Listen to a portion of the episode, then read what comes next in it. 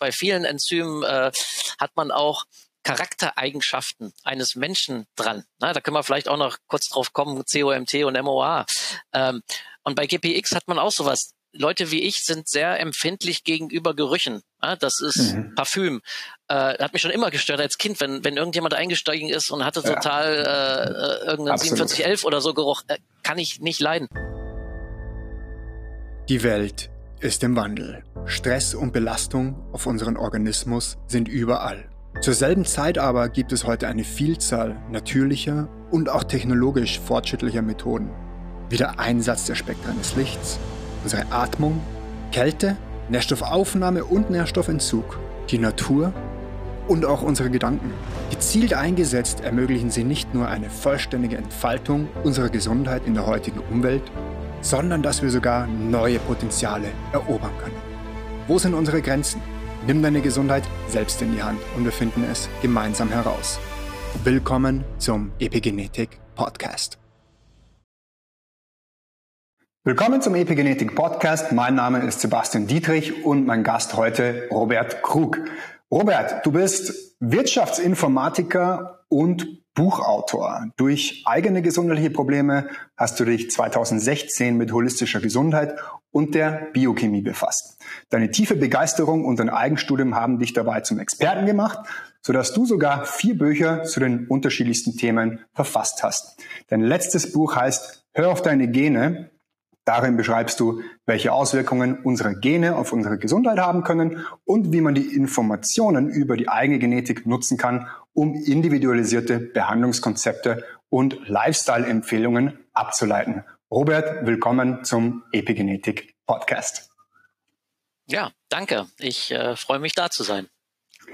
Ja, Robert, ich finde das immer ganz authentisch, wenn sowas aus einem eigenen oder aus einer eigenen Geschichte heraus entsteht. Bei dir waren es eigene gesundheitliche, gesundheitliche Probleme und du bist ja, wir haben uns, bevor wir jetzt äh, auf Record gedrückt haben, äh, darüber unterhalten, du bist ja kein Arzt oder Therapeut oder jemand, der dann auch mit seinen Inhalten was verkaufen will, äh, sondern im Endeffekt bei dir steht da die Aufklärung oder äh, die Information im Vordergrund. Ähm, bevor wir thematisch eintauchen, würdest du uns ein bisschen was erzählen über deine Geschichte? Was hat dich damals gesundheitlich begleitet und wie hast du dann einen Weg herausgefunden? Ja, gerne. Ähm, das ist richtig. Ich bin eigentlich studierter Wirtschaftsinformatiker ähm, und ähm, äh, arbeite äh, als, als Softwarearchitekt äh, im weitesten Sinne äh, mit Spezialgebiet Kryptographie. Also was ganz anderes, wobei dann auch wiederum nicht. Ähm, weil so ein Grund, Grundprinzip ähm, in der Informatik ist es, das ist jetzt ein bisschen gemein gegenüber der Medizin, aber dem Problem auf den Grund zu gehen. Ja? Bei uns hilft's nicht, wenn die Datenbank nicht läuft, äh, zu gucken, dass man vorne den Button etwas größer zieht, ja, wo man draufdrücken kann, wiederhole oder so, ja, was die Medizin dann leider gern macht, irgendwo was draufkleben, eine Spritze rein und versuchen und hoffen, dass es dann wegbleibt. Äh, das ja, ist die klassische muss man sagen, so um die um klassische um Medizin, genau. genau, oder die Schulmedizin, ja, genau. Ja. Und ähm, man stellt dann wenn man jetzt nicht gerade eine, eine, eine Erkältung oder so hat, dann stellt man schnell fest äh, oder bei, bei länger anhaltenden ich will noch nicht sagen unbedingt, ich hatte jetzt nicht unbedingt eine chronische Erkrankung, aber eine stark anhaltende Erkrankung, ähm, dass man dann von der Schulmedizin leider im Regen stehen, äh, stehen lässt, äh, dass die einen im Regen stehen lässt, weil sie auch systembedingt keine Zeit für einen hat. Das muss man auch immer sagen. Ne? Es ist immer total traurig zu sehen, was äh, ein äh, Schulmediziner abrechnen kann oder darf äh, und äh, wie wenig Zeit er eigentlich für einen hat. Ja, ähm, ja also ich hatte ähm, in 2015 äh, eigentlich schon, sagen wir mal, seit 2010 Verdauungsprobleme. Ja, äh, unterschiedliche Art äh, hat sich dann so ein bisschen, ich habe mit einer Heilpraktikerin da auch so ein bisschen am, äh, in 2010 bis oder 2008 bis 2014, 15 diverse Kleinigkeiten versucht. Die war allerdings biochemisch nicht wirklich fit. So im Nachhinein, jetzt weiß ich das, kann ich das beurteilen. Äh, trotzdem hat sie sich Mühe gegeben ähm, und man hat versucht, also ich hatte, ich hatte dann schon festgestellt, dass irgendwas mit Weizen nicht okay ist, ähm, dass ich da, ne, man fängt dann ja auch an zu beobachten und irgendwann geht auch der in Anführungszeichen der Wissenschaftler, er kommt dann raus und sagt, okay, jetzt schreibe ich das auch mal auf, ja, so dass ich das überhaupt nachvollziehen kann, weil äh, man kann häufig auch gar nicht nachvollziehen, was man vor vier Wochen eigentlich gemacht hat oder vor vier Monaten. Und das ist schon mal eine Grundregel, Nahrungstagebuch führen, ja, sich aufschreiben und äh, dann zu gucken, oh, guck mal, mir geht's heute richtig schlecht, der Magen grummelt, ich habe heute Joghurt gegessen. Vor vier Wochen hatte ich das schon mal. Und dann kann man nachblättern, ach, da habe ich auch Joghurt gegessen, dazwischen habe ich keinen Joghurt gegessen. Ja, und dann, dann könnte es der Joghurt, es ist noch nicht bewiesen, dass es der Joghurt, aber es könnte der Joghurt sein. Und dann lässt man einfach mal weg und provo, äh, pro, äh, äh, ja, testet es dann halt nochmal aus. Und ähm, in 2016 hatte ich dann ähm, ja eine recht recht starke starke dauerhafte Reaktion, äh, Verdauungsreaktion, dass es mir sehr übel war, dass dass ich ich habe damals in Berlin gewohnt, dass ich aus der S-Bahn aussteigen musste, weil ich dachte, jetzt kommt das gesamte Frühstück wieder raus. Bin dann da, das ist mir häufig passiert, bin dann da zehn Minuten, Viertelstunde äh, kalte Luft war dann gut, auf und ab gegangen. Das lag nicht daran, dass die S-Bahn voll wird. Das, das, das war nicht mein Problem. War aber keine Probleme mit, mit S-Bahn zu fahren oder so, bin ich immer gern. Äh, äh, sondern einfach tatsächlich, es war ja dann auch weg, ähm, sondern einfach so eine Grundübelkeit äh, und, und halt auch Verdauungsprobleme mit Durchfall und, und, und ähnlichen äh, Problematiken. Und ähm, dann dann tatsächlich einmal ganz schlimm, dass ich drei, vier Tage auch total Kopfschmerzen hatte, es mir total schlecht geht, total einen Hangover hatte. Ich war zu der Zeit auch Weinliebhaber und auch darüber könnten wir einen Podcast äh, machen, über die Vorzüge der südfranzösischen Weine. Ähm, seit 2016. Gerne. Die Familie meiner Frau, die hat, äh, die haben Weingut, da können wir uns gerne ein bisschen austauschen, vielleicht mit ja, ja, ich war äh, ziemlich ähm, auch da, äh, wenn, wenn ich etwas mache, mache ich es immer mit totalem Ehrgeiz oder äh, bin da auch mit totalem Interesse dabei. Ähm, hab da auch Urlaub gemacht vor Ort, aber das ist heute nicht Thema. Äh, habe dann auch gar keinen und seit 2016 vertrage ich keinen Alkohol. Also da, und da habe ich mir äh, dann auch äh, und lass es auch tatsächlich seit 2016 als Weinliebhaber keinen Wein zu trinken. Das ist hart. Ähm, um, da habe ich dann gemerkt, hier stimmt was nicht. Ähm, das, das ist keine normale Reaktion. Ich hatte, ich hatte ein Glas Champagner äh, getrunken. Das gab's, das war ein schönes französisches Gesamtessen ne, mit Champagner, äh, Sauerkraut und so. Das war wirklich lecker, aber mir ging's dann, wie gesagt, totalen Absturz gehabt mit Durchfall, Erbrechen nicht gar, aber übel, starke Übelkeit und und nach drei Tagen wow. war der ganze Spaß erst vorbei und da wusste ich, stopp, hier stimmt was nicht. Das ist keine normale Reaktion auf zwei Gläschen Wein. Ja, nicht zwei Flaschen mehr, okay, aber zwei Gläschen Wein oder beziehungsweise mhm. Flasche, ein Gläschen äh, äh, Champagner, aber das sind ja auch nur 0,1 und 0,2 äh, ein Rotwein zum, Haupt, zum Hauptgang. Ähm, das war äh, absolut nicht normal. Ja, und dann habe ich mich, ähm, und dann, dann geht, ging die Suche los oder die Ideen los. Was könnte das sein? Und da fing es an mit Histamin. Äh, Histamin war auch zu dem damaligen Zeitpunkt nicht unwichtig. Aber dann Histamin sich mehr mit dem Darm beschäftigt habe dann einen Arzt auch in Ende 2016 in Berlin aufgeführt, der sich, aufgesucht, der sich sehr gut damit auskennt. Ähm, und bin dann äh, äh, eigentlich zufällig ähm, dann auf äh, Dr. Strunz gekommen, äh, der Automolekular äh, und Low Carbler ist, äh, und auf Kuklinski, äh, Biochemie. Na, der ist ja auch Biochemiker und Arzt. Und dann fing das an, und, und seitdem habe ich jetzt ja über 250 Bücher stehen, äh, äh, dann fing das an, dass man dann immer mehr, und dann äh, bin ich in diese gesamte Thematik reingekommen, Ernährung, wie wichtig Ernährung eigentlich ist. Ja, und äh, das hatten wir vorweg gerade angerissen. Ich bin auch der Meinung, ganz, und ich bin ganz sicher, dass das die Schüler interessiert, wenn man ihnen die, wenn man Biochemie unterrichtet, und zwar auf uns, wie dieses Ding hier funktioniert. Ja, äh, äh, das wurde ansatzweise ein kleines bisschen, kann ich mich erinnern, aber äh, das war viel zu abstrakt. Ne? Man müsste wirklich sagen, Leute, dieses Ding hier kann keiner Aminosäuren herstellen. Das kannst nicht. Ja, du kannst so viel Zucker oder so viel Kohlenhydrate, Brot essen. Ähm, das was das was im Brot an Eiweiß drin ist, kannst du auch nicht kannst du auch nicht gut verdauen. Also, dass man das eine ne Betriebsanleitung, wie dieses System hier funktioniert, äh, was zumindest eine kleine. Es ist vom Messen zu sagen, man kann das komplett beschreiben, ne? weil äh, so zur Information für alle Mithörenden, dass hier hat man mindestens 16.000 verschiedene Enzyme, die arbeiten und zwar gerade in diesem Moment. Das macht es ein bisschen unübersichtlich äh, oder das, das ist, ist natürlich auch ein Reiz für Leute wie mich, die sich gerne in alle Details äh, rein verkriechen. Und genau, ähm, dann fing ich an halt dann und dann hatte ich auch äh, große Erfolge. Äh, auch dadurch, dass ich da eine Schwermetallausleitung gemacht habe. Ich war jetzt nicht wirklich vergiftet, aber belastet. Ich würde vermuten Fischkonsum. Äh, äh, ich habe mir auch auf der anderen Seite mit 19 Jahren also ich habe mich schon immer für, für, für Gesundheit schon immer interessiert ähm, und war glücklicherweise auch bis dahin, äh, bis 2016 oder, oder bis ja 2013, 14 auch relativ fit.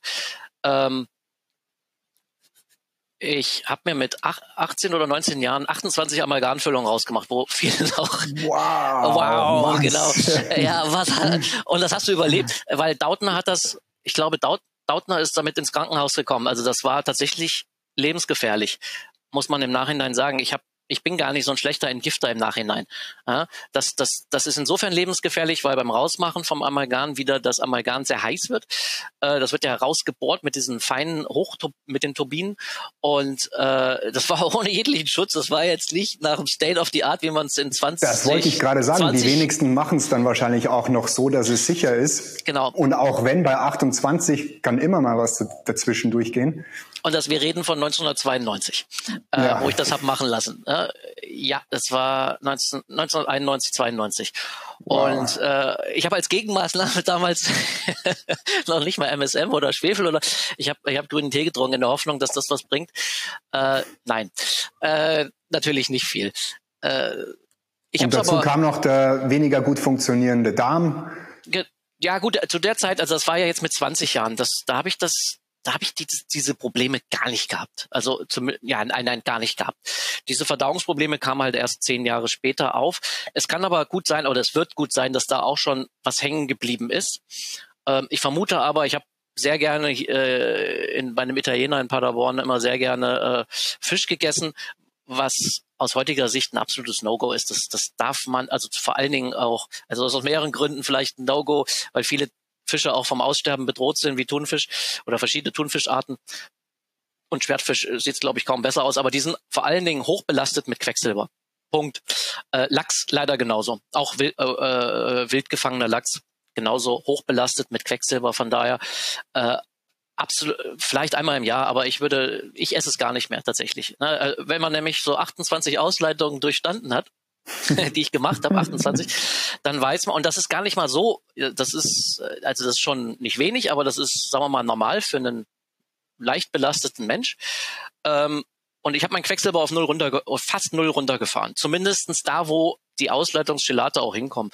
Ja, und dann ging es mir schlagartig, äh, dann, dann da, damals hatte ich schlagartig zwei Leistungsstufen besser. Ja, ähm, ich hatte zum Beispiel das Problem, was mir bis dahin niemand erklären konnte, ich war bei zig verschiedenen Orthopäden, dass ich immer äh, dass mein linkes Knie war es, glaube ich, immer gekrampft hat. Nach ungefähr ein Kilometer, anderthalb Kilometer äh, warm laufen, joggen, fing diese Sehne, die nicht krampfen kann, weil das kein Muskel ist, aber ich kann es nur so umschreiben, die fing immer an zu krampfen.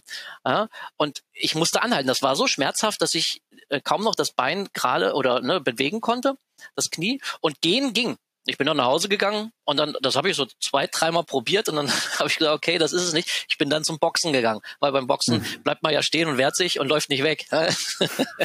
also ich wollte wieder, ich wollte auch Cardio machen und äh, da war äh, Boxen tatsächlich, klar, Laufen gehört zum Boxen eigentlich auch dazu, aber das habe ich halt weggelassen, das ging nicht.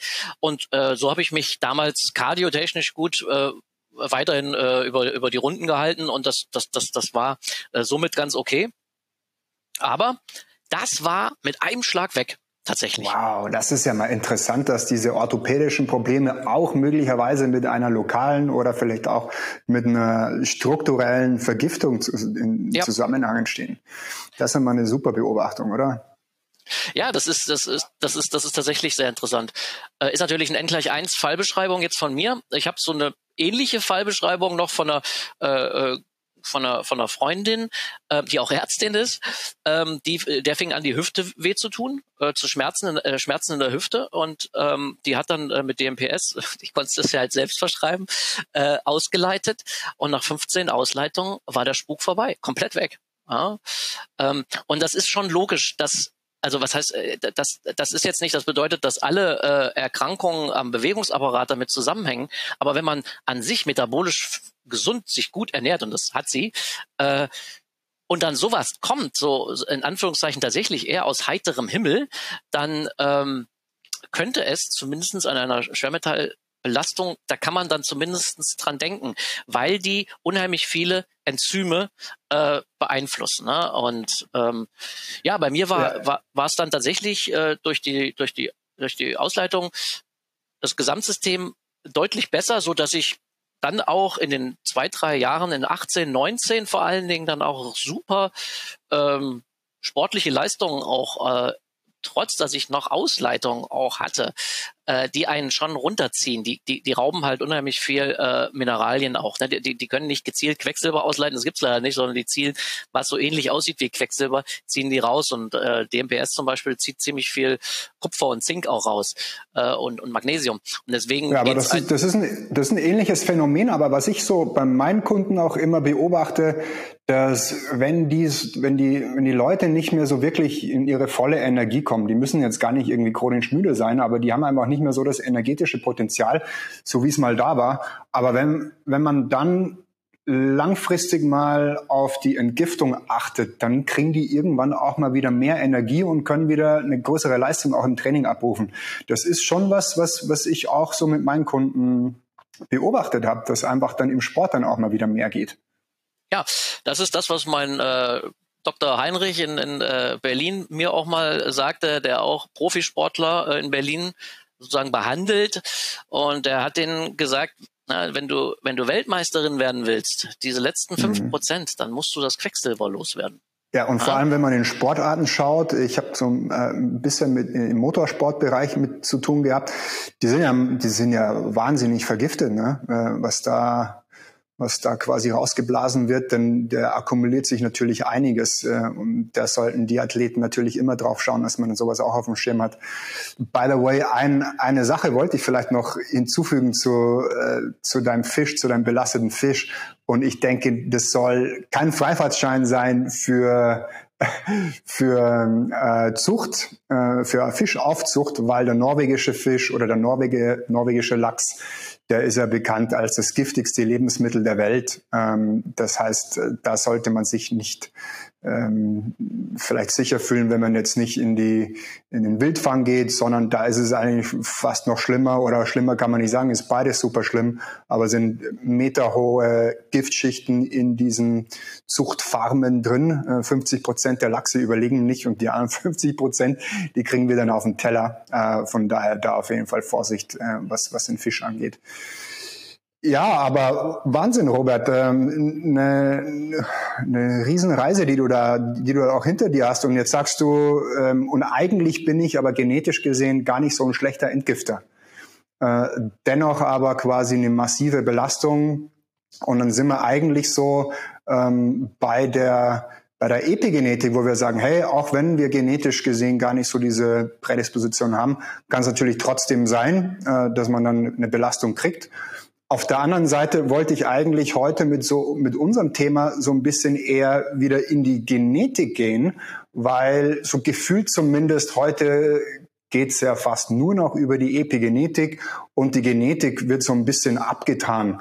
Ähm, ach ja, ich mag vielleicht diese genetischen Prädispositionen haben, aber die Epigenetik wird's dann schon richten. Was sagst du den Menschen, Robert, die sagen, die Genetik ist maximal ein Prozent von der Gesundheit oder auch von Krankheit. Den Rest macht schon die Epigenetik. Was würdest du denn da entgegnen? Ich würde äh, sagen, dass das gar nicht so falsch ist. Ähm, die Genetik spielt schon, ähm, schon eine Rolle ähm, im Hinblick darauf, dass man seine Epi, seine, seine Ernährung hauptsächlich ähm, vielleicht auch halt beziehungsweise sein, sein, sein gesamtes Umfeld. Ne? Ähm, Ernährung ist ein wichtiger Punkt, aber auch Schlaf ist ein wichtiger Punkt, Biorhythmus ist ein wichtiger Punkt, Bewegung ist ein wichtiger Punkt. Ähm, dass man, dass man das schon äh, darauf ausrichtet. Also äh, absolut falsch ist es zu sagen, zum Beispiel nehmen wir äh, ein, ein, ein, ein gern äh, oder ein, ein häufig diskutierter Punkt ist das ApoE, äh, das Alzheimer-Gen. Ja? Ja, 15 bis 30-fach erhöhtes Risiko. Ne? Also so je nach Datenlage gibt es ja mehrere Daten, aber Datenlage, so in der genau, Range. Genau, nehmen wir auf jeden Fall mal um Faktoren höher. Ne? Um Faktoren höheres Risiko für Alzheimer und Demenz. Entdecke dich selbst mit der DNA-Analyse von Epigenes. Deine DNA ist nicht dein Schicksal, aber sie ist dein Startpunkt und dein Potenzial. Dein Lifestyle und die Epigenetik aber bestimmen dann deine Gesundheit und Leistungsfähigkeit. Wir testen deine DNA zur Ernährung, Schlaf, Hormone, Detox und Athletik und leiten daraus individuell auf dich abgestimmte Lifestyle-Empfehlungen ab. Finde heraus, wer du wirklich bist mit der DNA-Analyse von Epigenes und entfalte dein wahres Ich. In, wenn man beide Gene auf sogenannt E4 hat. Ja, äh, und das ist ähm, mit Epigenetik auf exakt den Faktor Null oder ne, zu, zu reduzieren, weil Alzheimer findet man hat man mittlerweile sehr, sehr große äh, epidemiologische Auswertungen drüber, spielt Insulin alias Diabetes eine wahnsinnig wichtige Rolle. Ja, es gibt die Plaqueablagerung und so weiter. Aber ähm, der, der Hintergrund ist wohl einfach, ähm, man muss es, gut, wir müssen mal so zwei Minuten drüber reden, was wir Menschen eigentlich essen sollten, wo wir herkommen. Ähm, ähm, weil dann wird ganz vieles, dann eigentlich wird alles dadurch klar. Äh? Ja, und auch das, glaube ich, ist jetzt eher, kann man nicht so allgemein halten zu sagen, was sollten wir essen? Da sollte man wahrscheinlich dann auch eher, und das ist auch, glaube ich, so, so ein Ansatz der Individualisierung, wo wir eher wahrscheinlich davon weggehen sollten, was sollten wir alle machen und eher dahin zu schauen, was sollte vielleicht jeder Einzelne machen. Also individuelle Ernährung. Individuelle Ernährung, ja, wobei es gibt schon so ein paar Grundregeln, äh, die, die, die man nicht verneinen kann. Äh, es gibt natürlich dann schon, ähm, was, was schon reinspielt, ist, dass wir in äh, wir Kaukasier äh, schon etwas besser an Getreide gewöhnt sind als andere. Ähm, ne, bis vor kurzem noch wildlebende Stämme, die auch äh, sofort krank und fett werden, wenn sie mit Zucker und, und, und billigem Weizenmehl in, in Kontakt kommen. Ne? Die haben ja dann auch, sagen wir mal, keine, keine, keine gute Qualität, die wir ihnen dann da äh, unterbreiten.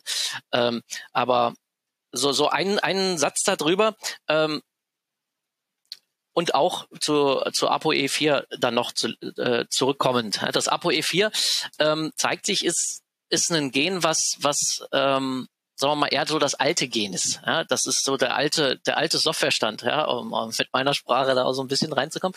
Und dieser alte Softwarestand kommt einfach schlechter mit höheren Kohlenhydratmengen äh, zurecht. Das Gehirn wird schneller Insulin ähm, resistent. Das ist ein Grundproblem. Ja? Ist aber ganz einfach mit Epigenetik in den Griff zu kriegen. Leute mit E4 müssen jetzt nicht sagen, oh, ne, ich werde auf jeden Fall Alzheimer bekommen. Nein, äh, du musst einfach konsequenter Low Carb leben. und das ist nicht schwierig. Ketogen ernähren ist was anderes. Das ist, das ist tatsächlich hart. Das, äh, ja. das bedeutet. Und, äh, und da sind wir ja schon bei der individuellen Ernährung. Ne? Genau, da sind ich, wir schon. Ich, ich, ich denke ja nicht, und, und da dürfen sich ja unsere Meinungen ja auch gerne unterscheiden, aber ich denke nicht, dass jeder jetzt Low Carb leben muss. Ich zum Beispiel für mich habe festgestellt, Low Carb ist für mich zum Beispiel nicht wirklich geeignet. Okay, lass uns das kurz mal definieren, was was ist, weil da gibt es so wahnsinnig viel Missverständnis. Also ich bezeichne Low Carb alles, was unter 150 Gramm Kohlenhydrate ist. Also zwischen 50 ja. und 150 Gramm. Das ist für mich Low Carb, weil normalerweise, äh, sagen wir mal, die Menschen so zwischen 200 und 500 Gramm Kohlenhydrate Leistungssportler gern auch mehr, weil die ihre Energie sich über Kohlenhydrate reinholen, was unter Umständen Absolut. ein Riesenproblem ist. Ja? Äh, darüber, ne, das ist dann äh, auch so ein das ist, das ist nicht gut. Äh, oder das ist für, für einige sehr, sehr schlecht, ähm, das zu tun. Aber äh, nehmen wir mal Leistungssportler erstmal außen vor mit einem mein, mein Kalorienbedarf ist irgendwo bei zwei, zweieinhalbtausend Kilokalorien. Ähm, und ich esse so 100, 120 Gramm Kohlenhydrate am Tag und das bezeichne ich aber trotzdem noch als Low Carb. Ketogen mhm. wäre, ich lasse, ich esse tatsächlich dann 130, also ich, ne, ich zähle auch die Möhre mit und ich zähle auch, äh, na, Süßkartoffel gibt's ja da nicht, da gibt's maximal mal eine Kartoffel äh, und äh, das, das ist aber unnötig. Ja, das ist äh, vielleicht am Anfang interessant, um schneller das System wieder umzustellen. Da mag das interessant sein, wenn man aus diesem High Carb, wo ich ja auch, ich war bis 16 High Carbler äh, und habe dann den Anfang äh, am 1.1. tatsächlich tatsächlich ersten ersten 17 umgestellt auf Low Carb. Ähm, aber auch mal einen Tag mit zwei, 250 das ist ja vollkommen äh, äh, unkritisch, ja, äh, das mal, das mal einzuschieben. Im Gegenteil, vielleicht ist es sogar förderlich. Ja? Ähm, mal so einen High-Carb-Tag zu haben, wo man auch mal Kuchen isst, äh, also wenn man Gluten verträgt. Wenn man mal Kuchen oder äh, die, die, diese ganzen glutenfreien Mehle müssen wir haben, aber gut, das ist halt auch ein großes Thema Ernährung. Halte ich nämlich gar nichts von. Äh, die sind ja ist, äh, ist viel mit Reis und Arsen und dann sind wir wieder bei Vergiftung.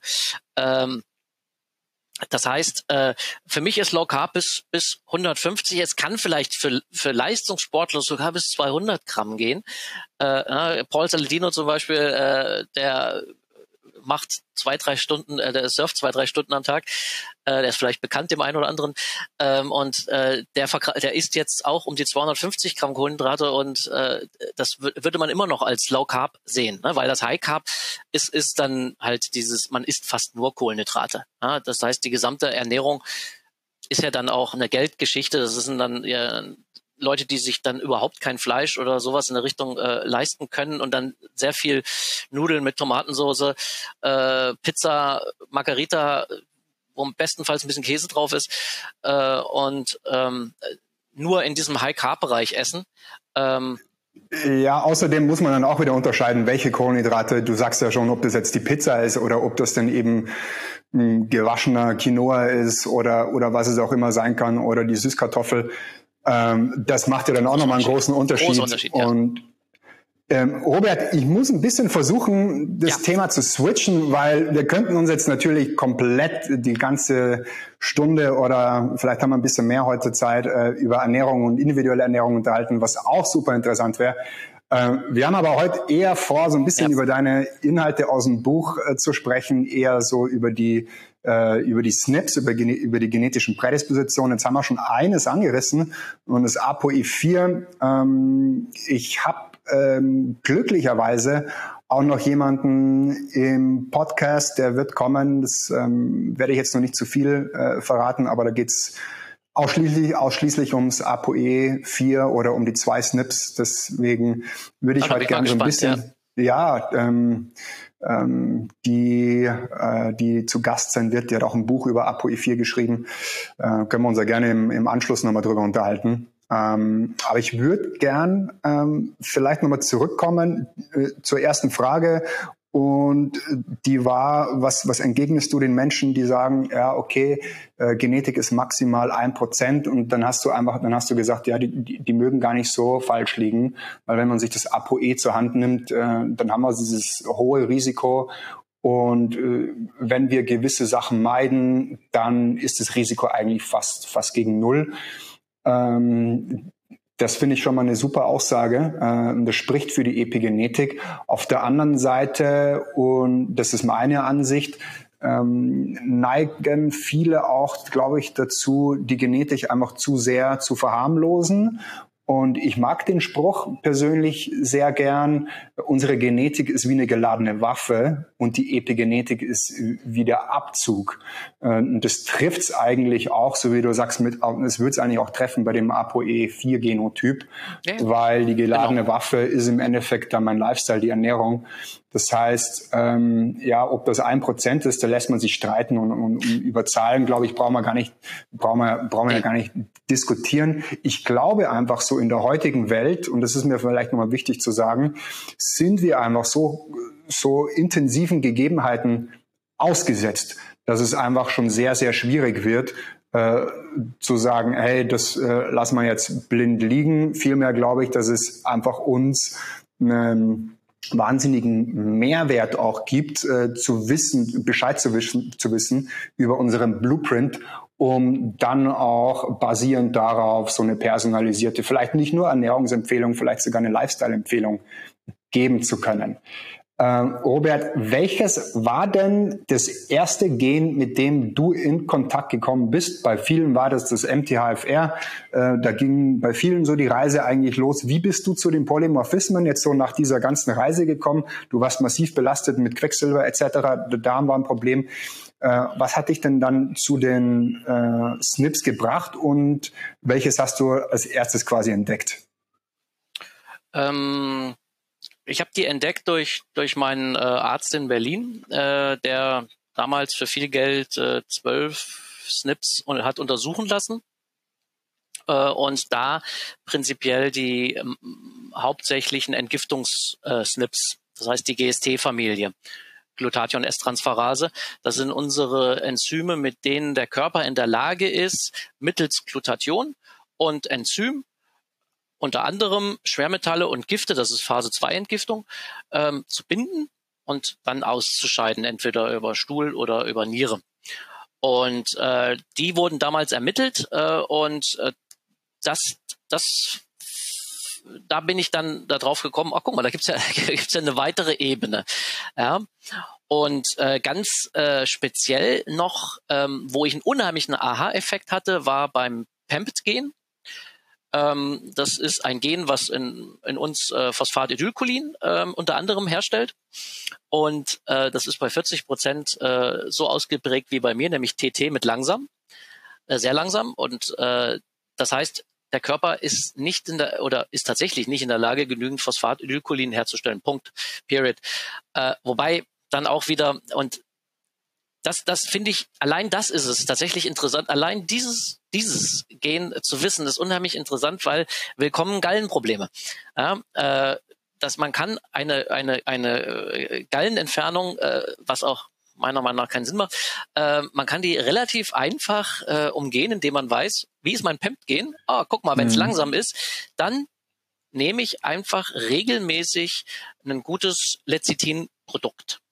Ja? Mhm. Oder man kann, man kann auch ab und zu mal ähm, äh, Phosphatidylcholin-Infusionen auch äh, sich geben lassen, aber das ist schon relativ. Äh, bei mir hat es damals, ähm, ich hatte mich gewundert, dass ich einen Wert, der nennt sich CK ähm, Gesamt, ähm, dass ich den, dass der Wert zu hoch war bei mir. Und ähm, das war damals bei so einer Kreatinkinase. Genau, Kreatinkinase. Und äh, der ähm, war vor, der, vor dem Sporttest, ja Sportleistungstest gemacht auf dem Laufband mit äh, RQ-Messung und so weiter. Äh, und der war äh, der war zu hoch und der Arzt schreibt dran, kommt durch die sportliche Leistung. Es war aber falsch. Ja, die, der, der Test war ja danach. Äh, ne, das, äh, wir haben ja hier keine Rückwirkung in die Vergangenheit. Ähm, und von daher habe ich mich dann auch da drauf gestürzt und geforscht, woran liegt das, dass bei mir der, dieser ja. Wert und der war wirklich, äh, der war doppelt so hoch, also ne, wie er sein sollte. Und nach dem Sport, wie gesagt, ist das auch normal, aber vor dem Sport sollte das tunlichst nicht so sein. Oder anders beim Blutabnehmen bitte zwei Tage vorher keinen Sport machen, sonst sind viele Werte ähm, schlecht oder falsch schlecht. Ja? Und äh, da bin ich dann halt über das PEMT-Gen gekommen, aber festgestellt, meins ist langsam. Ähm, hab das ausgeglichen und nach vier Monaten äh, von Einnahme von einem guten Lecithin-Produkt äh, war der Wert dann gut. Ja, und das heißt, äh, PEMT baut auch Kreatinkinase ab oder wie ist der Zusammenhang? Der Zusammenhang ist wohl, ähm, dass ähm, durch zu wenig Phosphatidylcholin, was in unseren Zellwänden verbaut wird, ähm, die Zellwände schlecht sind, wer werden oder schlecht sind, zu dem Zeitpunkt schlecht sind und äh, dadurch ja die Zellen stärker absterben und dieses Kreatinkinase stärker rausdiffundiert in, ins Blut. Das sind ja häufig so, ne, das sind ja häufig so, dass die Enzyme ins Blut rausdiffundieren, ne, auch die äh, also durch Absterben der Zellen, durch durch Zerstörung der Zellen, durch schlechte Zellwände. Ähm, können dann die Zellen nicht vernünftig arbeiten. Und das ist, das ist ein, ne, und das, da sieht man, das betrifft alle Zellen, also alle 60 Billionen Zellen, die wir in unserem Körper haben, betrifft dieses PEMT-Enzym, ähm, Schrägstrich Gen. Und äh, insbesondere für Leute, die viel laufen oder, oder Sport machen, das ist eigentlich für einen Sportler ist das ein Muss, das zu wissen, weil, weil er einfach, und hier kann man wieder Epigenetik, einfach ausgleichen. Man kann dann halt einfach ein gutes äh, Produkt äh, Lecithin-Produkt äh, als Nahrungsergänzungsmittel nehmen und kann mhm. das komplett ausgleichen. Ja, man kann mhm. und, und und und natürlich der Wert kostet 2,30 Euro, also in Deutschland zumindest zu messen. Man kann den auch regelmäßig kontrollieren und sehen, ist gut, ist ein Haken dran. Ne? Weil ansonsten man weiß, körperweit leiden die Zellwände und das ist nicht gut. Ja, das, ja. Äh, das, das also Lecithin wäre dann quasi so, wäre dann die Lösung. Ähm, wie stehst du zu Alpha-GPC oder auch zu TMG, Trimethylglycin? Würde das auch Sinn machen in dem Zusammenhang? Oder funktioniert das dann trotzdem nicht, die Konvertierung? Cholin macht noch Sinn. Die also Alpha-GPC ist ja quasi Cholin. Das ist eine bestimmte Form von Cholin, okay. die der Körper, die eine hohe, die also ich glaube, die beste Bioverfügbarkeit hat. Hm. Ja gut, äh, Bioverfügbarkeit würde ich, äh, also wissen wir, äh, Eigelb äh, hat äh, Cholin drin. Ja. Ähm, kann man sich auch einen Cholintrunk machen mit Eigelb, äh, äh, so als als Mix. Ähm, Geht auch. Ne, genau. Leber hat viel Cholin drin. Ne? Mhm. Ähm, äh, und da, das sind, ich, ich, ich äh, tendiere immer mehr, weil ich mich auch sehr mit Paläontologie beschäftigt habe, äh, tendiere ich sehr, sehr stark dazu, das echte, echtes Essen zu nehmen. Ich, das ist auch so äh, ein, eine Grundprämisse so der letzten zwei, drei Jahre von mir, dass ich versuche, so viel wie möglich ähm, auf, auf eine auf eine Ernährung äh, aus, aus, aus der normalen Ernährung herauszuziehen. Ne? Und deswegen gibt es ja. jetzt auch alle spätestens alle zwei Wochen Leber bei uns im ja, äh, Haushalt. Ja, äh, ist halt was, was wir da haben wir uns normalerweise draufgestürzt. Ja, wir haben uns, äh, wenn wir wenn wir gejagt haben und haben äh, das äh, das Vieh erledigt, äh, wurde die Leber, die wurde roh aus, äh, ne, die wurde roh direkt äh, am, am, am, am äh, beim Auseinandernehmen. Es wird ja dann in aller Ruhe äh, das Vieh auseinandergenommen äh, von wildlebenden Völkern und da wird der, die Leber gegessen, wird ein bisschen was aufgehoben für die Frauen, weil die brauchen das auch, das weiß man. Äh, die sind ja, wie gesagt, äh, was das angeht, sind die ja viel intelligenter oder ne, als, als, als, als wir. Die haben halt noch das alte Wissen oder das einfach überliefert.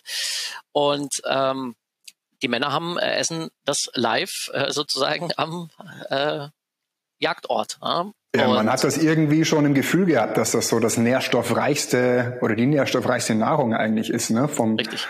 Vom ganzen Tier. Irgendwie hat man das, äh, ist ja heute auch immer noch so. Man hat so ein Gefühl, immer irgendwie so vielleicht was zu essen. Nicht, wenn ich ein Craving habe auf einen Donut, dann ist es wahrscheinlich nicht das ja, Richtige. Da muss man aufpassen, ich, genau. Aber wenn ich so, ja, ja, irgendwie heute fühle ich mich Leber in meinen Frühstück, Frühstückssmoothie zu geben. Gefrorene Leber klein, dann rein in Smoothie äh, ist, ein, ist super nährstoffreich. Und aber aber eine Sache noch, ähm, weil nicht jeder isst ja Leber oder es gibt ja auch Vegetarier und Veganer und deswegen muss man denke ich schon noch an Supplementieren denken. Da sagst du auf jeden Fall okay Cholin in, in welcher Form auch immer oder dann eben Lecithin. Äh, genau, es gibt auch Bio äh, äh, Bio Sonnenblumen-Lecithin zum Beispiel. Na, das das das wirkt auch gut. Und äh, wie gesagt, das verhindert verschiedenste Sachen. Äh, das, das, das, ist, das ist für die Zellwände dann wichtig und das ist für die Zellwände wichtig, das ist für die Leber wichtig auch zum Bilden von LDL äh, und den äh, Cholesterin-Transportproteinen braucht die Leber auch ähm, Cholin beziehungsweise Phosphatidylcholin. Und das wird alles, wie gesagt, durch PEMT hergestellt und das läuft bei mir zum Beispiel nur auf, äh, auf ungefähr die Hälfte der Geschwindigkeit und das ist bei vielen anderen halt äh, Kaukasiern ist das ist das auch der Fall. Ne? Hat man das nicht, äh, dann muss man da nicht so ein Augenmerk drauf haben. Dann kann man auch mal CK Gesamt, wie gesagt, der, der Wert kostet nicht viel, kann man mal kontrollieren, der wird aber dann wahrscheinlich gut sein. Bei Leistungssport sieht es schon wieder anders aus, weil da der Bedarf halt einfach wesentlich höher ja. geht durch den Leistungssport. Da wird es vielleicht dann auch für die interessant, aber mit langsamem PEMT umso mehr. Ne? Und äh, ansonsten hat man plötzlich Fatty Liver Disease, ohne dass man jetzt äh, Coca-Cola die ganze Zeit trinkt oder so. Dadurch kommt das automatisch, aber ähm, solche Sachen kann man halt dann vorbeugen oder Gallen, Gallenprobleme allgemein jeglicher Art vorbeugen, indem man das supplementiert. Das, das finde ich ist ist, ist ein Geschenk, Wahnsinn, dass ne? man das rausfinden kann, genau in ja, diesen, und zwar relativ günstig.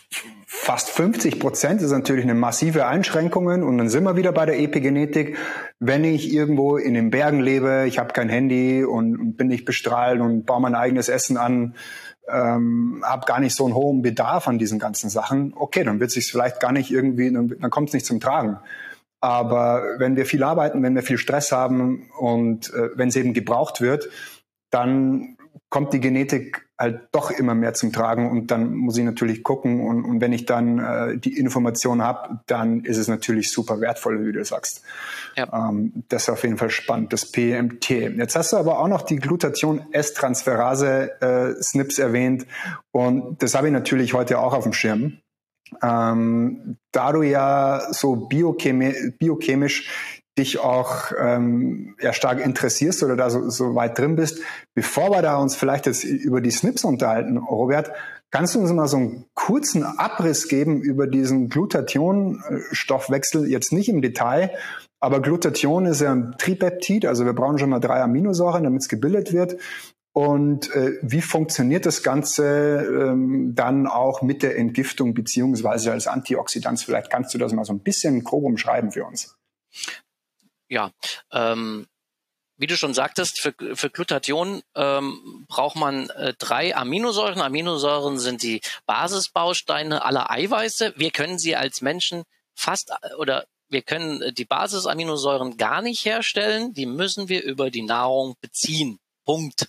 Äh, wir können, und das, das ist was, was man in der Schule gelehrt bekommen sollte. Ne? Wir können nicht aus Fetten ja. oder aus Kohlenhydraten, das war mir, ne, das klingt so selbstverständlich, wenn man das weiß, aber äh, ne, der Mensch ist nicht in der Lage, das umzuwandeln. Das kann er nicht. Ja? Und wenn er die nicht bekommt, hat er einen Mangel und irgendwann einen massiven Mangel.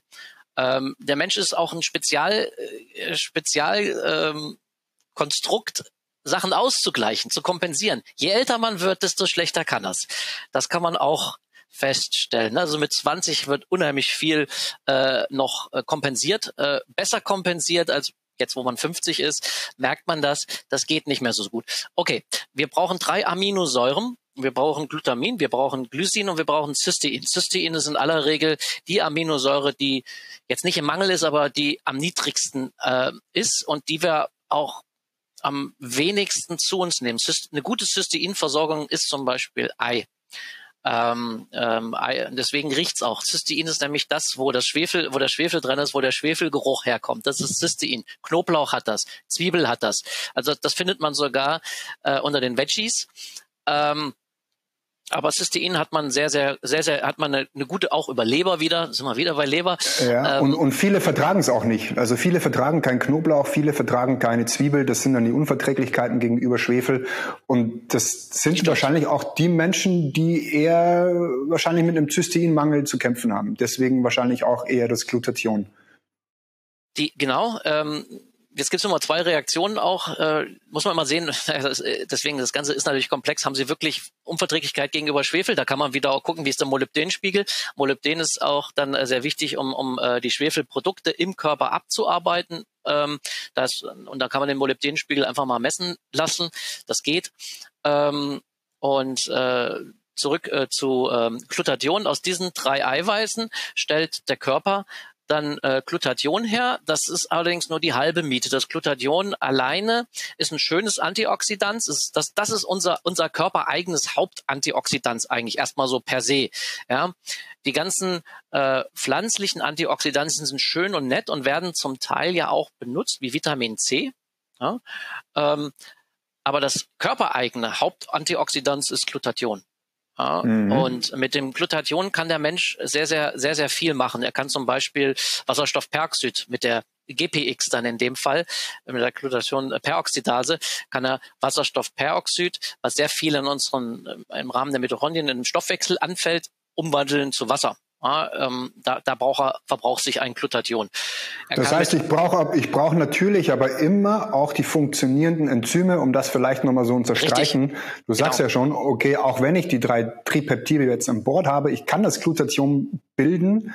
Vielleicht auch so im Hintergrund ähm, im Kopf zu haben, habe ich das vielleicht schon mal intravenös bekommen oder habe ich es irgendwie anders schon mal eingenommen? Wichtig ist ja immer dann noch auch, so wie du jetzt gesagt hast, Glutathion-Peroxidase. Ich brauche die Enzyme noch dazu. Man braucht immer die Enzyme dazu. Das Einzige, was das Glutathion nämlich alleine hinbekommt, ist oxidiertes äh, Vitamin C oder, oder Vitamin E wieder zu äh, rehabilitieren, also zu, zu reduzieren, wie man sagt, äh, so dass das wieder wirksam ist. Das kann aber nicht der Sinn und Zweck sein von diesem wunderschönen, äh, teuren äh, Glutathion. Jeder weiß äh, genau, der sich das mal hat infodieren lassen. Äh, das ist auch relativ teuer. Infodieren ist übrigens gut. Äh, über die Nahrung aufnehmen ist schwierig. Es geht in der acetylierten Form. Äh, ansonsten äh, als reines Glutathion, das weiß man, wird es aufgebrochen im Darm. Unser Darm ist ja eine große Enzymschreddermaschine, ähm, der äh, Eiweiße auf Aminosäuren zurückreduziert. Ja, weil unser Körper mag alles, nur keine Fremdeiweiße, die werden immer sofort angegriffen.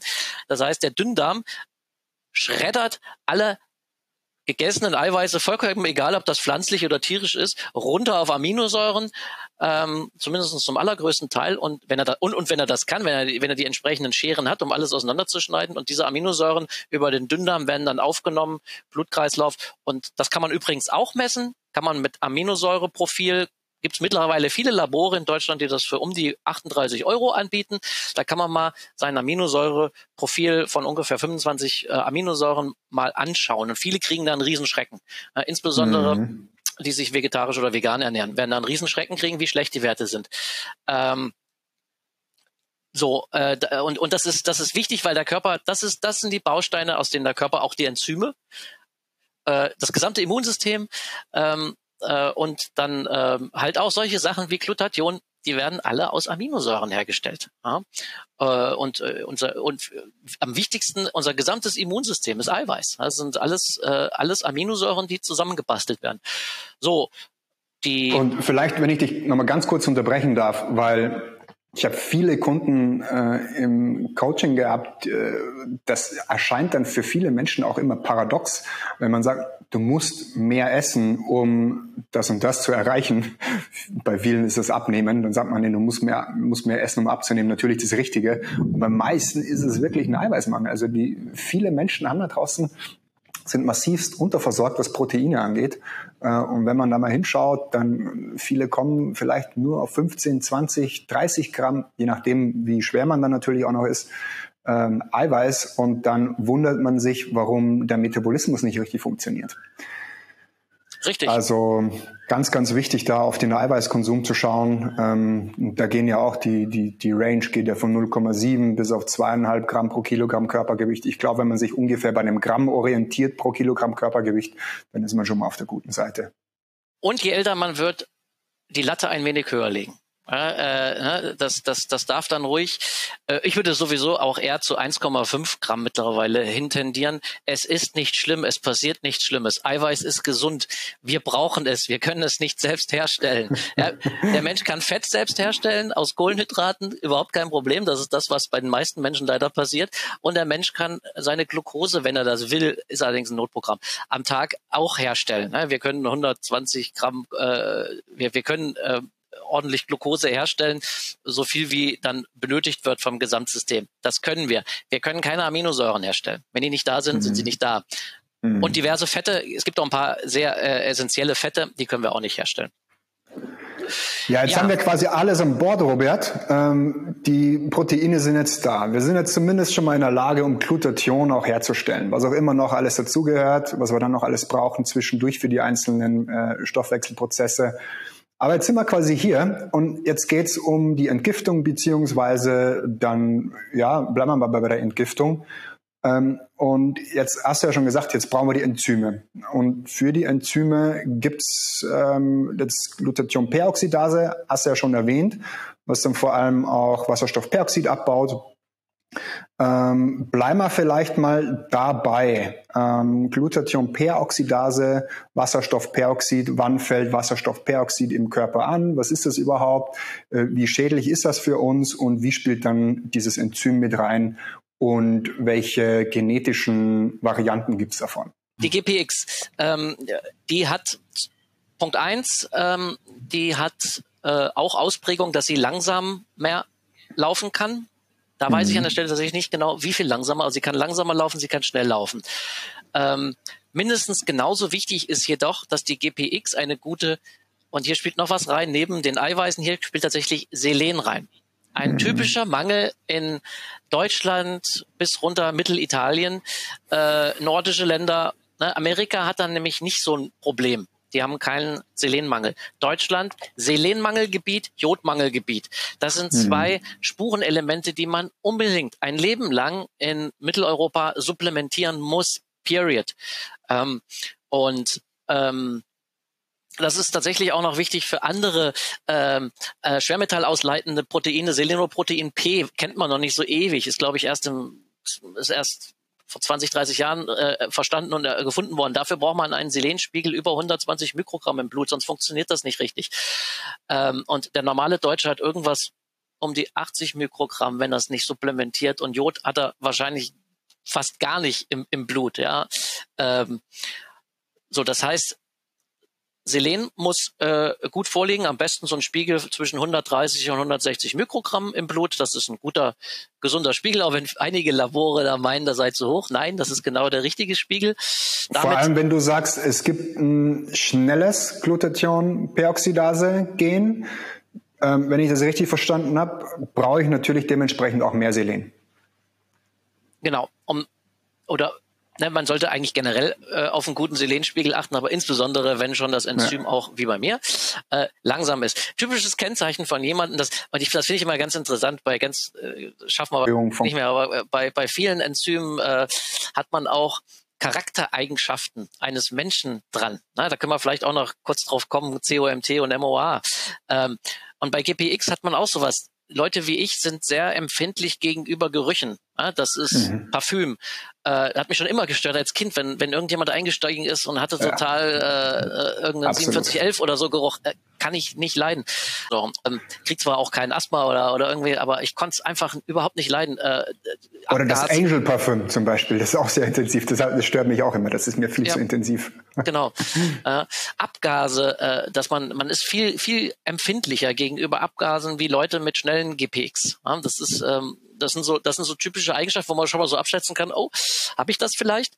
Ähm, wie gesagt, es ist wiederum nicht schlimm. Äh, eine gute Versorgung äh, auf jeden Fall mit Selen äh, drauf achten, äh, eine gute Versorgung mit Eiweißen, damit der Körper das Glutathion hat.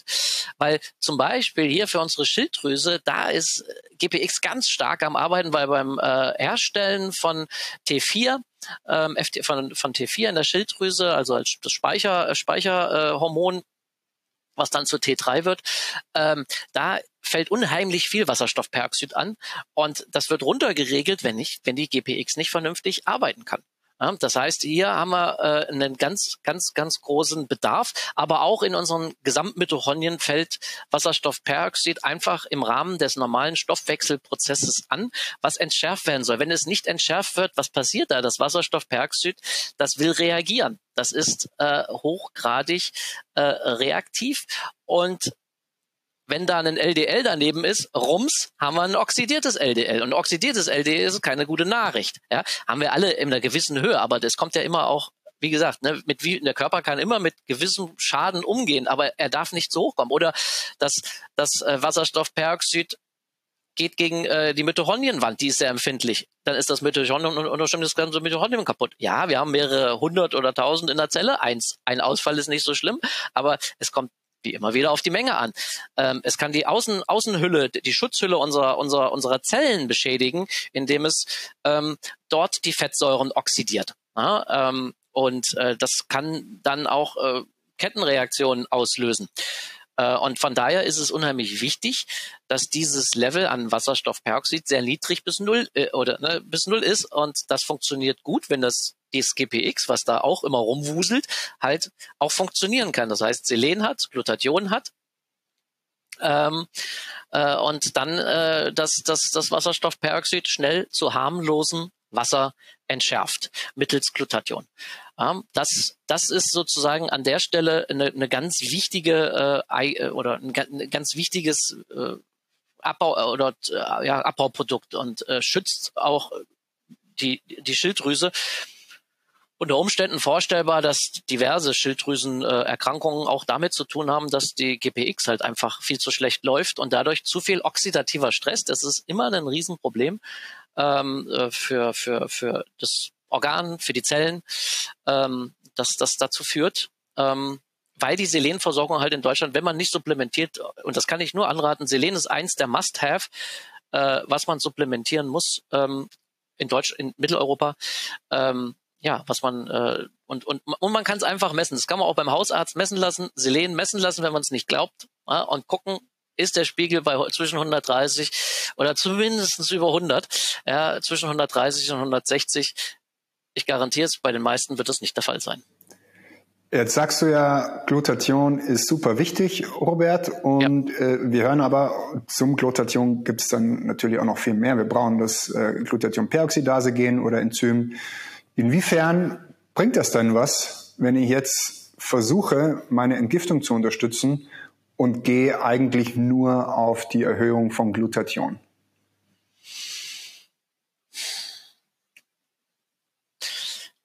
Ja, das, das ist erstmal schwierig auch. Ähm, also man kann Glutathion auch messen, man kann viele, also das ist allerdings nicht so ganz günstig. Ähm, nur auf Glutathion gehen, ähm, zum Beispiel nehmen wir GPX. Wenn ich nur Glutathion, ich, äh, ich nehme jetzt diese drei Aminosäuren, kann man ja all, alle drei einzeln nehmen. Nehme nur diese drei Aminosäuren und guck nicht, was GPX, wie mein GPX ist oder wie mein Selenspiegel ist. Ja? Dann liegt da das Glutathion und das GPX funktioniert aber nicht, weil ohne Selen, das ist auch etwas, ist ein Mineral, kann der Mensch nicht selbst herstellen. Äh, das kann nur die Sonne und der liebe Gott, hat mein Chemielehrer immer gesagt. Ähm, von daher funktioniert dann dieses Enzym schlichtweg nicht, weil Enzyme, muss man wissen, äh, sind immer Eiweiße und in aller Regel ist ein Mineral dabei, so dass eine Reaktion abläuft, die normalerweise nur bei höheren Temperaturen ablaufen würde. Das ist zum Beispiel Katalysator ist auch so ein letzten Endes auch so ein so ein so, ein, äh, so was äh, beziehungsweise genau dieses dieses das wollte ich sagen das Mineral hat eine Katalysatorfunktion an dem Enzym dran ja, und deswegen muss man beides betrachten. Ne? Ähm, mhm. Wir haben wir haben ähm, auch weitere Enzyme, ähm, gut, die, die, die SOD, die Superoxiddismutase, die benutzt, glaube ich, kein Glutathion. Die funktioniert anders. Äh, aber die hat auch den Bedarf an Mineralien und zwar verschiedene, äh, haben wir drei verschiedene, die entweder manganabhängig sind, kupferabhängig sind, zinkabhängig sind, ähm, die auch im Stoffwechsel ähm, unheimlich wichtig sind, um an andere Radikale, die anfallen im Rahmen des Stoffwechselprozesses, äh, entschärfen zu können. Ähm, und von daher ist das, ist das, ja, ist der Mensch, wie ich schon eingangs gesagt habe, ein sehr komplexes Wesen. Ähm, und deswegen ist der ganzheitliche Ansatz so unheimlich wichtig. Ja. Ne? Ähm, ja. äh, tatsächlich jetzt nicht nur auf die Eiweiße zu gucken und sich dann jetzt zu freuen, dass man ne, und dann äh, vielleicht nur noch Steak essen äh, äh, und, und da auch, wenn es geht, das Fett wegschneiden. Das, nein, das ist falsch, weil der Mensch braucht auch das Fett äh, und er braucht auch die Mineralien. Das heißt, man muss auch ne, die Knochen auskochen und äh, man muss auch eigentlich sauberes, schönes Bergwasser trinken, was es nicht mehr gibt, ähm, ne, was, was wahrscheinlich die Verpflegung von uns mit vielen äh, Mineralstoffen waren. Und von daher ist es unheimlich wichtig, halt diesen ganzheitlichen Ansatz zu gucken, weil das alles zusammenspielt. Äh, einzelne Sachen sich rauszupicken, ist, ist, voll, ist, ist nicht vollkommen, aber es hilft nicht. Ja, es, ja. Es, es, hilft nicht. Und, und da auch wieder die Ganzheit zu sehen, du hast jetzt kurz SOD2 erwähnt und SOD2 ist ja auch äh, quasi so eine Art Backup für ähm, Glutathionperoxidase, weil es ja vorher schon Superoxid abpuffert und Superoxid kann ja selbst auch zu Wasserstoffperoxid ähm, quasi draus, äh, draus machen. Deswegen ist da auch wichtig zu schauen, wie spielt dann auch SOD2 mit rein. Genau. Jetzt sind wir zeitlich schon äh, so weit und ich würde, ich hätte gern doppelt so lang mit dir, Robert, aber ich will unbedingt noch über GST sprechen. Äh, wir haben jetzt äh, einerseits das Enzym GPX, aber es gibt natürlich noch auch diese anderen super wichtigen ähm, Enzyme, die auch zusammen mit Glutathion dann quasi ja richtig äh, Compounds herstellen, also Entgiftungs ähm, oder die Entgiftung quasi vorantreiben. Und ähm, da gibt's unterschiedliche. Ähm, da gibt's ja ähm, Alpha, da gibt's ja Omega, da gibt's ja Zeta, da gibt's Pi und so weiter. Ich glaube, acht unterschiedliche gibt's mindestens. Ähm, GST Theta 1 und so weiter. Vielleicht kannst du uns da mal so ein bisschen erklären, was hat es auf sich mit diesen Glutathion-S-Transferasen zusätzen, Theta, Pi etc. Und dann im zweiten Schritt, äh, was macht Glutathion-S-Transferase überhaupt? Für was ist es wichtig? Was machen die SNPs? Ja, äh, die erste Frage kann ich leider tatsächlich nicht beantworten. Die Feinheiten, die, die, diese Feinheiten tatsächlich kenne ich nicht der unterschiedlichen ähm, Alpha, Beta und so weiter. Ich weiß, ähm, dass wir M1 haben, T1 haben, P äh, haben, S haben, äh, M2 haben, ähm, die unterschiedliche Eigenschaften haben, unter, oder die, die der Körper irgendwann gebildet hat oder die sich gebildet haben irgendwann im Körper für unterschiedliche Gifte, ähm, äh, um die abzutransportieren, äh, beziehungsweise an Glutathion zu, äh, zu binden, so dass der Körper sie ausscheidet. Also es kann nicht jedes Enzym ähm, zum Beispiel ähm, ja, einen, einen Arsen äh, oder einen Quecksilber oder, oder einen Aluminium äh, oder einen Blei ähm, binden. Das, das, ist, das ist individuell äh, verschieden oder halt dann ähm, andere äh, giftige Chemikalien, die wir zum Teil einatmen. Ne? Äh, deswegen gibt's dann solche Auswertungen, dass, dass Leute, die äh, GST M1 nicht haben, was auch ungefähr 50 Prozent der Kaukasier sind, ich habe es auch nicht, ähm, äh, ist es deleted. Ähm, das heißt, das Gen gibt, äh, das, das Enzym gibt's gar nicht, das, nicht funktio das funktioniert nicht. Ähm, dadurch hat man ein höheres Risiko, wenn man raucht, Lungenkrebs zu bekommen. Ja, weil man mhm. da diverse Giftstoffe halt nicht an Glutathion binden kann. Ähm, ist wieder einfach äh, zu negieren, indem man halt nicht raucht an der Stelle. Ähm, das sollte man generell nicht. Äh, egal, egal, ob man Genlotterie gewonnen hat, äh, aber man sieht auch Genlotterie gewonnen. Ähm, es gibt die Leute, die mit 60 äh, Jahren noch äh, kein einziges graues Haar haben. Ja, ähm, äh, die haben äh, zum Beispiel eine sehr, sehr gute GPX, die haben eine schnelle GPX, ja, ähm, so als Beispiel. Äh, ja, also das heißt, ähm, die diese Entgiftungsenzyme sind alle Phase 2 Enzyme, die Giftstoffe verschiedenster Art, ähm, die in, eigentlich ja entweder, entweder pflanzliche ähm, Gifte. Ne? Äh, Pflanzen sind nicht unsere Freunde. Ja? Die wollen zum größten Teil nicht gefressen werden. Früchte außen vor.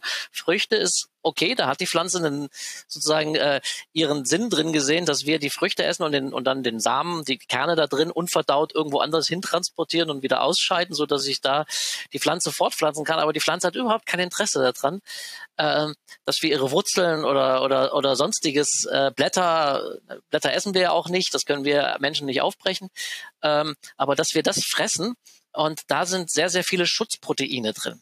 Ja, äh, und äh, diese Schutzproteine sind zum Teil krebserregend beziehungsweise erstmal schädlich. Und von, von dieser Warte, ne, dann von dieser Warte sind diese Schutzmecher oder unsere Abbauenzyme oder, oder Entschärfungsenzyme auch gedacht. Ne, das ist alles äh, Gifte, die im Rahmen des Stoffwechsels entweder direkt oder indirekt äh, anfallen, um die binden zu können und abtransportieren zu können. Und äh, man hat dann, ja, ne, man kann da natürlich dann mit jedem Enzym total ins Detail gehen und sich angucken. Es äh, gibt dann einfach verschiedene Risiken, die halt höher sind, wenn das Enzym langsam oder gar nicht läuft, ja, ähm, bezüglich zum Beispiel einer Schwermetallbelastung. Es gibt ähm, Menschen, die dann äh, die M1, äh, P1, T1 ähm, gar nicht haben, dass die, dass die deleted sind. Das heißt, das Enzym, der Körper kann das Enzym nicht richtig herstellen.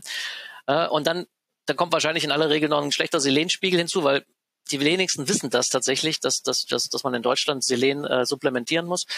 Ah, Seloprotein also auch nicht und dann vielleicht auch noch eine schlechte Eiweißversorgung an sich. Ne? Wir hatten ja festgestellt, Eiweiß ist super wichtig, um die ganzen Enzyme und auch Glutathion herzustellen, so dass man überhaupt das potenziell mhm. bilden kann.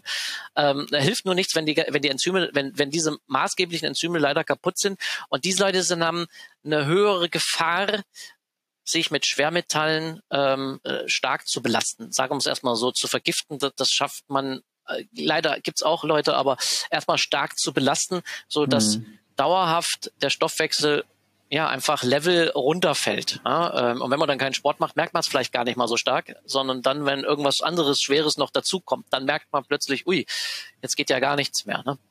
Ja. Ähm, und, und äh, vielleicht denken wir nicht nur an die Schwermetalle, sondern für den Östrogenstoffwechsel ist ja der Glutathionstoffwechsel auch essentiell, so als zweites Backup-System, um vor ähm, toxischen Metaboliten zu schützen. Und da ist ja der RS1695-Polymorphismus ähm, auch ziemlich äh, gefährlich, ähm, der quasi dann eben da nicht schützend wirkt. Ähm, und äh, dann spielt natürlich kommt auch noch mit rein als erstes COMT, äh, sehr, sehr, sehr stark, ja. als, als erster äh, Backup-Mechanismus. Äh, wenn der dann auch nicht funktioniert, dann sind beide Backup-Mechanismen weg. Und da natürlich auch wieder, okay, die Epigenetik macht es möglich, wenn ich äh, das alles so meiden kann. Aber das ist natürlich in, in, vielen Fällen gar nicht so möglich. Und vor allem, wenn ich es nicht weiß. Deswegen ist das Wissen natürlich super essentiell über ähm, die genetischen Prädispositionen. Gibt's von den Glutathion-SNPs einen, wo du sagst, ey, das ist jetzt äh, einer, der so mit am, am stärksten äh, Einfluss hat auf den Organismus, ähm, GPX oder einer von den GST-Enzymen, äh, oder sagst du, alle sind eigentlich ähnlich schlimm? Wir müssen einfach individuell drauf schauen. Ich würde den GPX tatsächlich unterstreichen.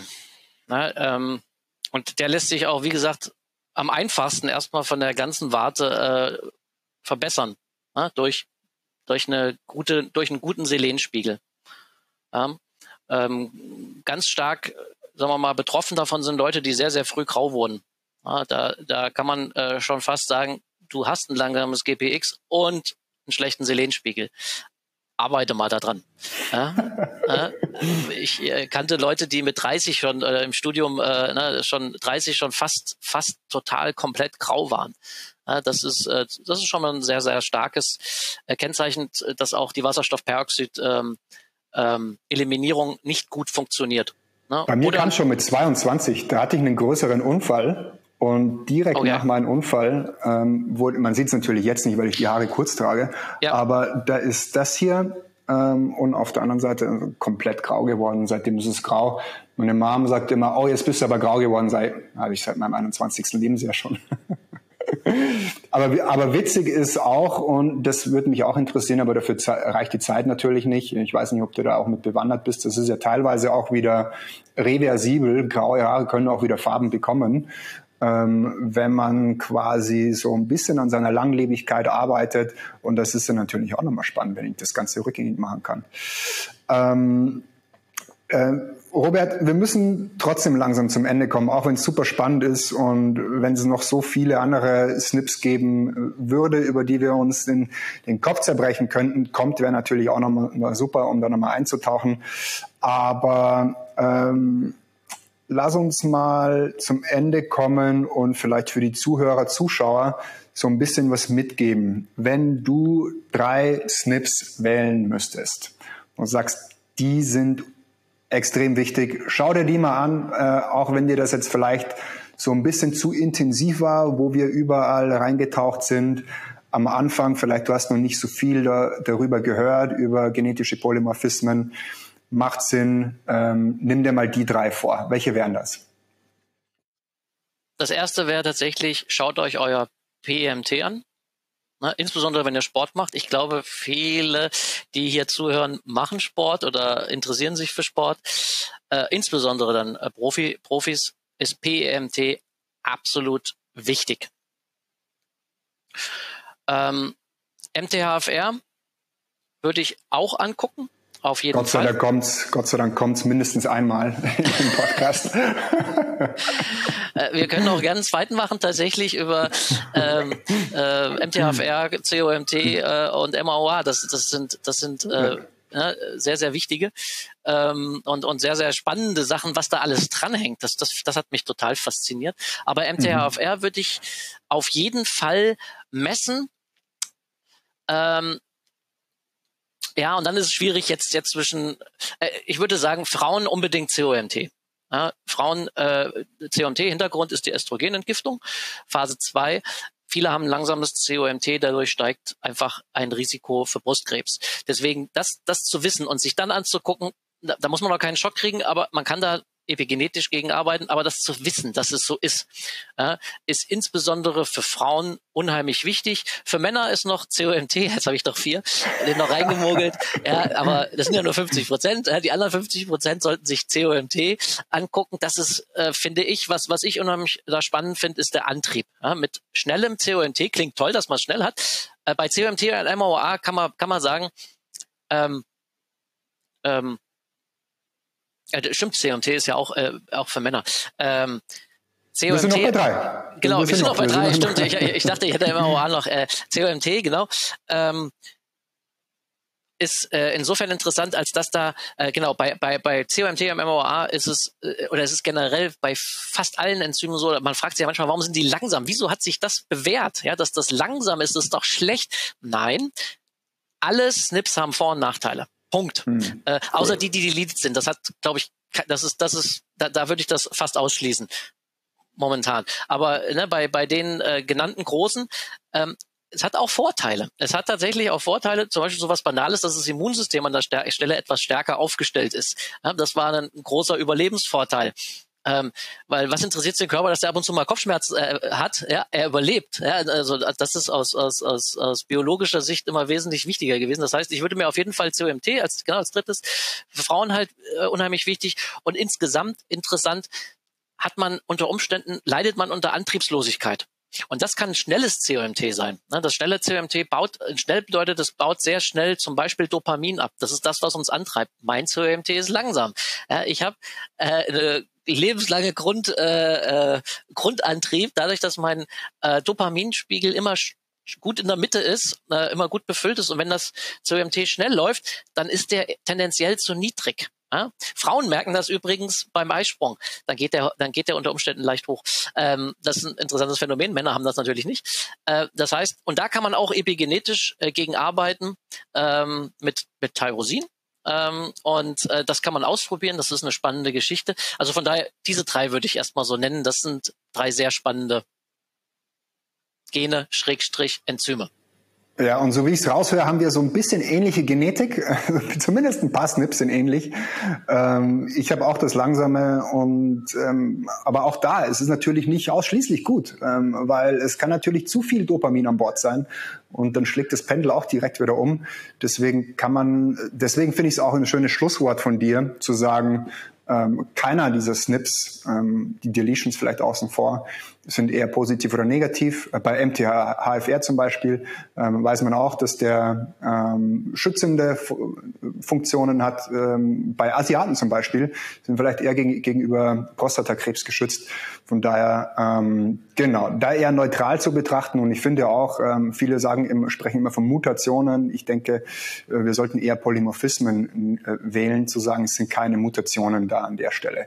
Ja, Robert, ähm, unglaublich äh, cool coole Infos, die, die wir da heute gehabt haben und gerne nehme ich das Angebot wahr. Vielleicht finden wir nochmal einen Alternativtermin, um über Mao, über Com zu sprechen und was uns sonst noch so einfällt. Vielen, vielen, vielen Dank, dass du heute dabei warst. Auch an die Zuschauer. Vielen Dank äh, fürs Einschalten. Wir werden natürlich äh, ein paar Sachen verlinken, über die wir gesprochen haben. Und dann ähm, bis zum nächsten Mal und vielen Dank an alle.